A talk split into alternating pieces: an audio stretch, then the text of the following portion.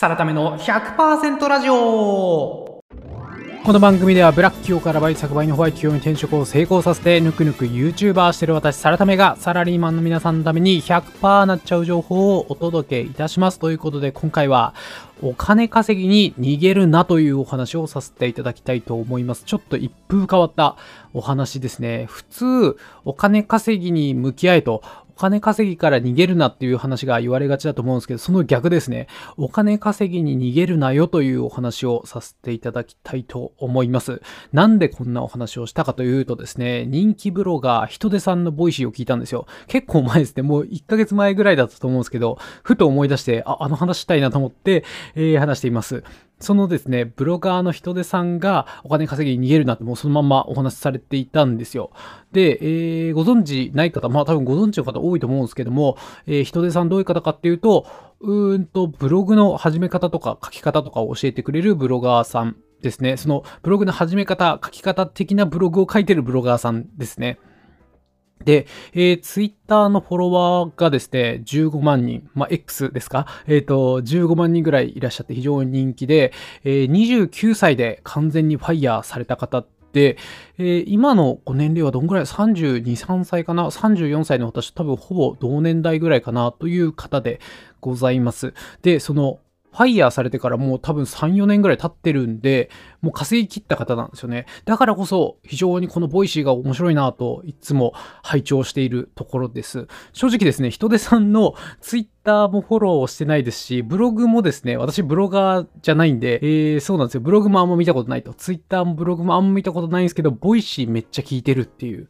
こういう方結構いらっしゃるんですよね。あのヒトデさん以外にも、他の SNS 全然フォローしてないのに、 Voicy とか、ポッドキャストだけめっちゃ聞いてますっていう方いらっしゃるんですけど、その中の一人がヒトデさんなんですけど、このヒトデさんの Voicy の何が面白いかって、その稼いだ後の話を結構されていて、そうなんですよね。基本的には、これからどう稼ぐかみたいな話の方が再生回数絶対取れると思うんですよ。うん、インプレッションというか、アテンションが取れるというか、うん、みんなそっちの方が気になると思うんですけども、まあ、人手さんはそのファイヤーされて、ブログの収入でファイヤーされたので、その後ですね、稼いだ後、どういう人生を歩んだらいいかみたいな話とか、どういうマインドでいた方が安定するよみたいなお話をされていて、非常に勉強になるなと思って、いつも拝聴しているところなんですけども、まあ、ちなみに私は全然ファイヤーもしてないですし、するつもりもないと、もう奥さんと子供を養うために必死こいて日々働いているような人間ですけども、まあ、とはいえ、うん、もう YouTube も5年やって、まあまあ稼いだかなというところですね。ファイヤーするっていうのはもう、口が裂けても言えないぐらいですけども、まあ私ごときの大したことない生活レベルであれば、まあそこまでお金に困ることはないだろうと。お金を稼ぐ、うん、金額としてこんぐらい稼がなきゃっていうことに執着する必要は全くないって言えるぐらいのレベルに資産というか、貯金というか、うん、そうですね、純資産的にありますよっていう状態です。だからこそですね、なんかそのお金稼ぎに執着しないで良くなってた後の話っていうのがすごい気になるんで、人手さんの放送めっちゃ聞いちゃってるんですけども、その人手さんがですね、今回そのお金稼ぎに逃げるなという話をされていて、まあ、要約してしまうと、ファイヤーした人、もう稼ぎ切った人、一定稼げた人が抱える課題として、何でもお金稼ぎにつなげようとしがち、お金稼ぎに逃げがち、だけどそれって良くないよね、というお話なんですよ。これなんでこういうことが起きるかっていうと、やっぱりそのファイヤーしてる人とか稼ぎ切った人っていうのはビジネス戦闘力が基礎的に高いですよね。基本的に高いと。だから、一定のこと何やったとしても、これこうやって結びつけたらお金稼ぎできるんじゃないかみたいなことができてしまうというところがあり、さらにお金って別にあったらあるだけでいいじゃないですか。お金増えて困ることはないですから、うんずっとビジネスにつなげ続けてしまう。しかも私も今はですね、サラリーマンじゃなく自分で自営業としてやってますけど、それでお金を稼ぐって結構ゲーム感覚的にも楽しいですし、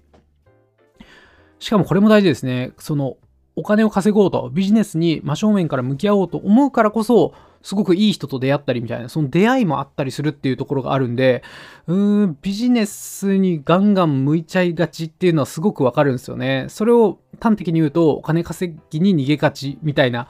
ことになっちゃうんですよ。ただ、これ、今そのお金稼ぎのいい面の話ばっかりしましたけど、注意点というかデメリットがやっぱりあって、うん。本当に心からやりたいことっていうのを見失いがちになっちゃうんですよね。本当に心からやりたいことがなんだっけってなっちゃうと。例えばなんですけど、私の実例で言うと、私のそうですね、YouTube チャンネルの書籍解説動画なんて結構それに近いなと思っていて、あれって、もともとは結構趣味的な要素が大きかったんですよね。うん、私副業でやってたところもありますし、まあ楽しければいいかな、みたいな 感じで、それで副収入も再生回数に応じて入ってくるなら嬉しいな、みたいな感じでやってたんですけども、やっぱり3年4年やっていくと再生回数を追いかけがちになってしまって、えー、まあつまり、まあ、再生回数イコールお金みたいなところがあるんで、それに執着、執着してるわけじゃないんですけど、そこに紐付けようとしすぎてしまって、えー、インプットの軸、何を読もうか、どの本を読もうかみたいな軸がですね、それアウトプットしたら再生回数につながる、マネタイズにつながるみたいなところばっか考えるようになってしまうようになったんで、やっぱ弊害あるなと思っているんですよ。それを人手さんがおっしゃっていて、うん、やっぱ自分の本当にやりたいこと、自分が本当に知りたいこと、興味あることっていうところから離れていきがちっていうのがお金稼ぎのデメリットかなというふうに思います。ただこれ難しいのが、注意点として、やっぱり稼ぐ時期も必要なんですよね。一定稼ぎ切る前に、そんな、なんていうんですかね、稼ぐことばっか考えてたら自分でやりたいことできないよね、とか言ってる場合じゃないんですよね。やっぱり一回真正面から稼ぐっていうことに向き合って、ある程度実績を残してから、こういうことを考え始めないといけないっていう難しさがあるかなと思いますね。まずその基本線としては、この今自分がやってることって何につながるだろうどうやってマネタイズにできるだろうどうやってビジネスにつなげられるだろうっていう視点はめっちゃ大事なんですけど、多くの方にとってめっちゃ大事なんですけども、うん、その先にそればっか考えちゃいけない時期があるっていうこの難しさがあるなという風な話を人手さんがされていて、それに対して私が思ったことで言うともうめっちゃわかると。まあ、こんな放送してるぐらいですからめっちゃわかるなと思いました。それこそ、このラジオを始めたのがまさにそれですからね。私がその YouTube の再生回数と広告収益にとらわれすぎて、だんだんこう動画を作る楽しさというか、うん、アウトプットする楽しさっていうのを忘れかけてたなと思ったので、改めてアウトプットの楽しみを思い出すために、このラジオって今1円も何の収益もないんですよね。うん、ただ赤字。まあ、自分のその労働力というか、自分のリソースを結構割いてたりするんで、まあ、割いてるって言っても、ラジオは結構簡単にできちゃうんで、あれなんですけど、まあ、赤字です。収益ゼロで、自分の労働力分赤字っていうところなんですけども、そうすることによって、アウトプットを存分に楽しめるっていうところはあるんですよね。もう今1ヶ月ぐらいやってるんですけど、とにかく楽しいは楽しいんですよね。これを思い出すために、ラジオを始めた。やっぱりビジネスと切り分けることによって、自分が心からやりたいこと、発信したいこと、知りたいことを調査してやるみたいなことができるようになるんで、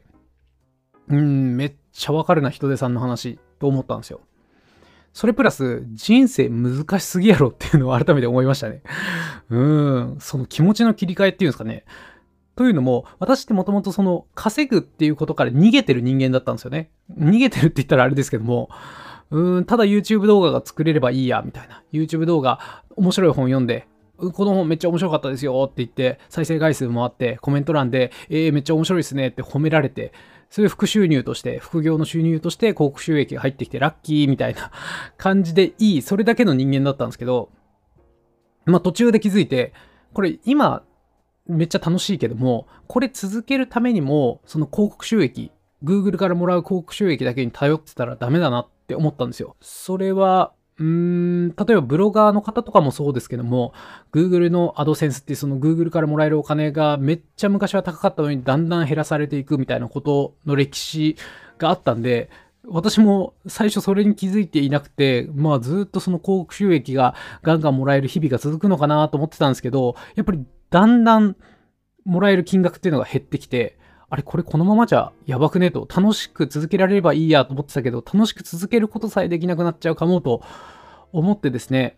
そこからちゃんとビジネスモデルを組もうというところで、まあ、書籍解説のチャンネルとは別の領域なんですけど、まあ、転職の領域でちゃんとビジネスモデルっていうほど立派なもんではないですけども、うんと、関係者、視聴者の方とか、うクライアントの企業さんがいるんですけど、クライアントの企業さんも得するような、うみんながハッピーになるような、それでいて私にこう収益が入ってくるようなモデルを組んで、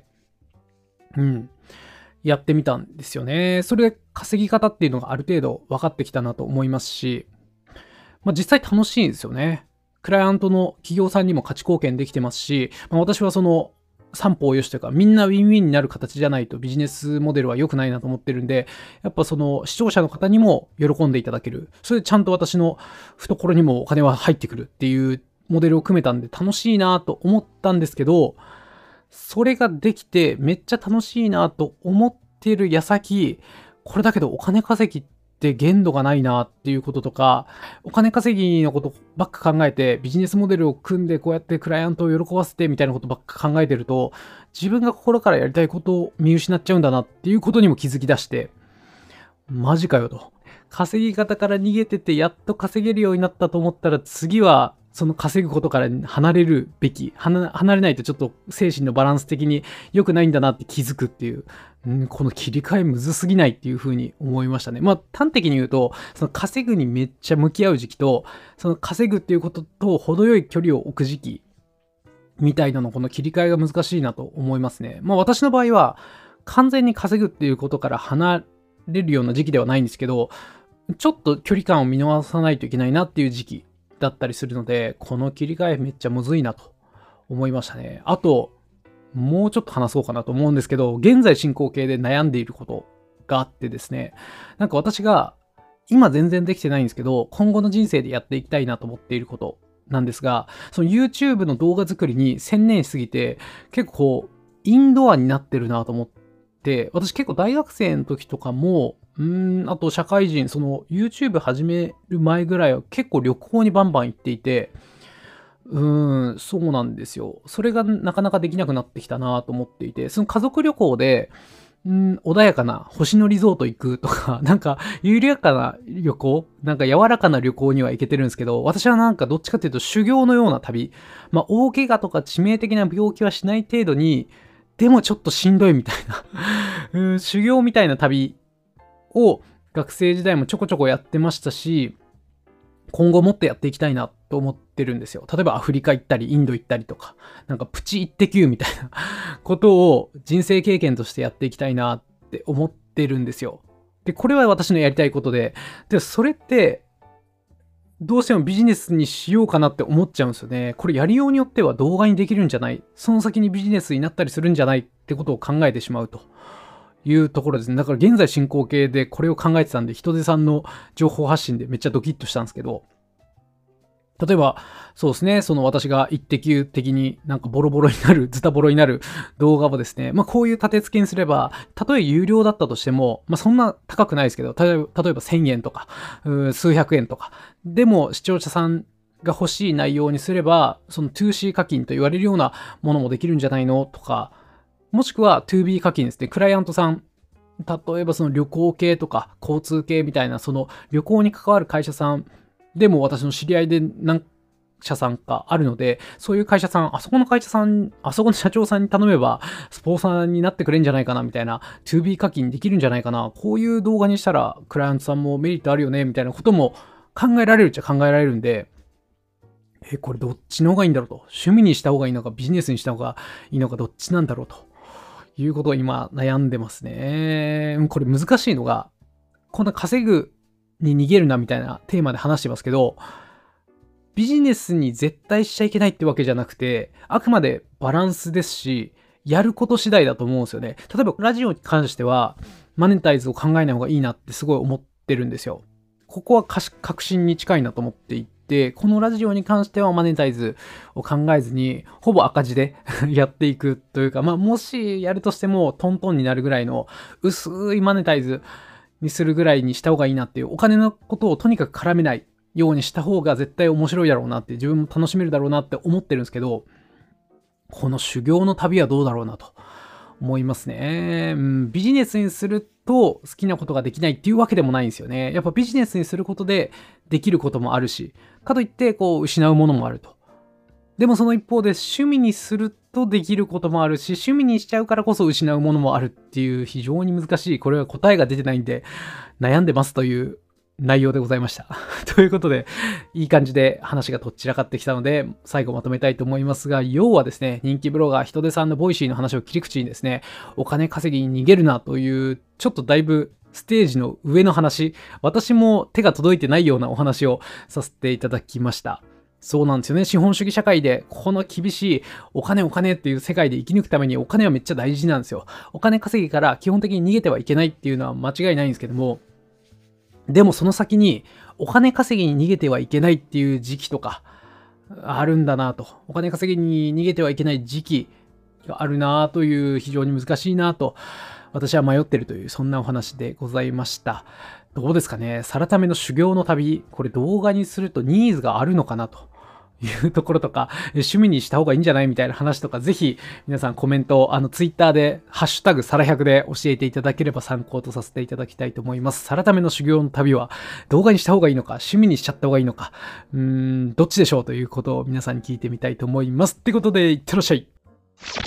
さらための100%ラジオ最後までお聞きいただきありがとうございます。感想やご質問など何かコメントあればぜひツイッターにてお願いします。ハッシュタグサラ100、カタカナでサラ、数字で100とハッシュタグつけてツイートいただければ必ずいいねしてなるべく返信するようにいたします。今後も平日の朝、週4、5回の配信をゆるりと続けていきますんで、ぜひ通勤や朝散歩のお供として末永くお聞きいただければと思います。ではまたお会いしましょう See you next time.